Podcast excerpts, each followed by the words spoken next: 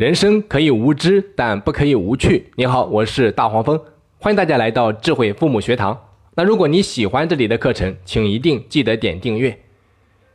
民政部啊公布了二零一五年社会服务发展统计公报，数据显示，二零一五年全国依法办理离婚手续的总共有三百八十四点一万对夫妻，离婚率为千分之二点八。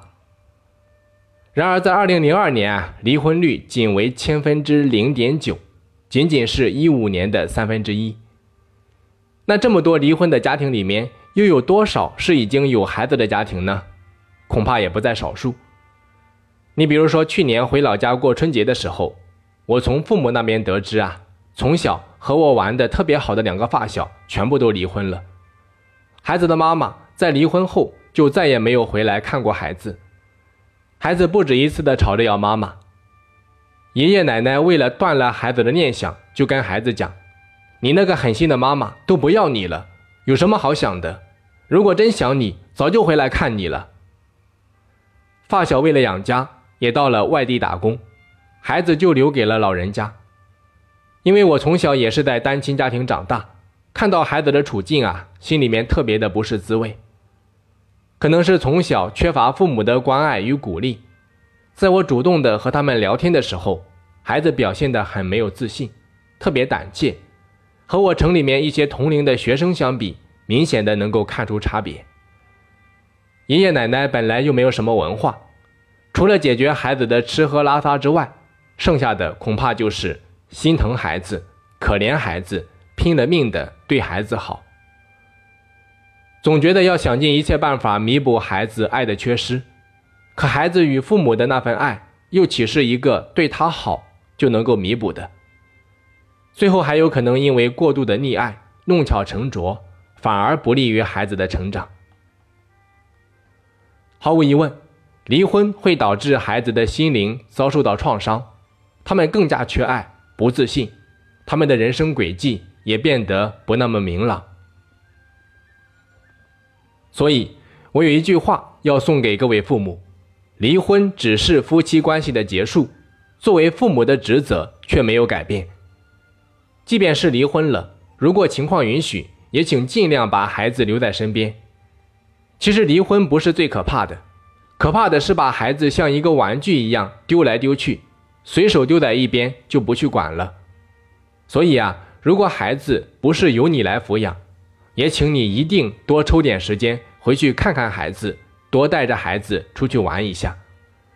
虽然不能和孩子天天生活在一起，但是你完全可以用行动告诉你的孩子：“我一直都在，不管你有没有需要，我们只是暂时的没有生活在一个屋檐下而已。”德国的家庭治疗大师海灵格说：“不管在什么情况下，孩子都本能的想要父母认同。”这种认同中一个重要的含义就是，我承认我是你的孩子。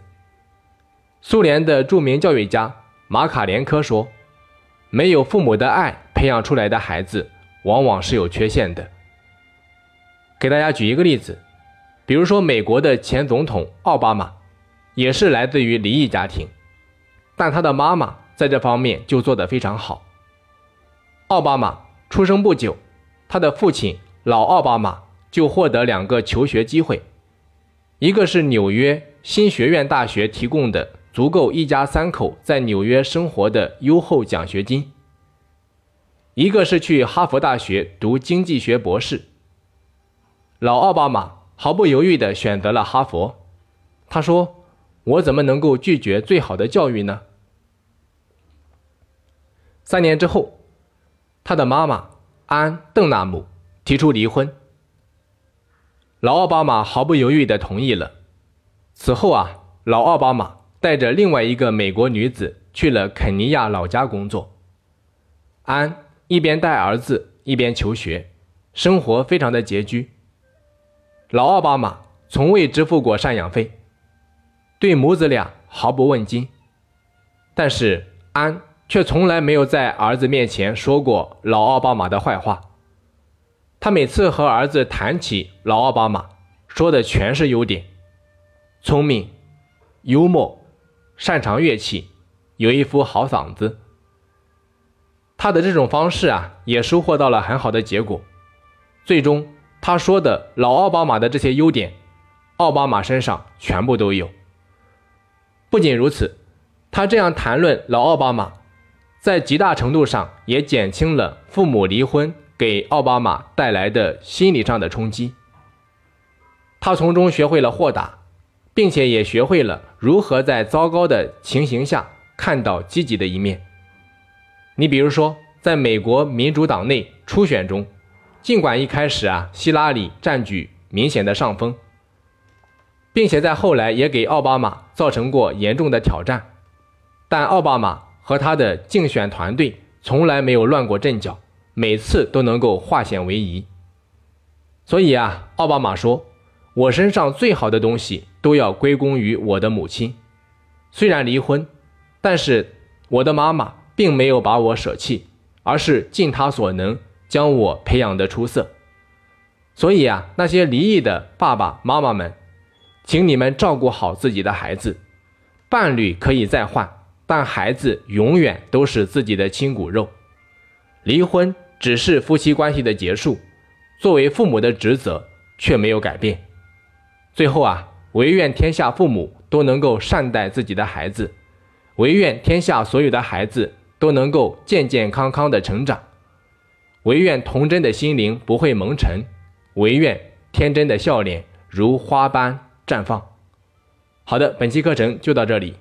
那如果你喜欢大黄蜂的课程，也欢迎你到喜马拉雅平台搜索“智慧父母学堂”进行免费订阅。我们下期再见。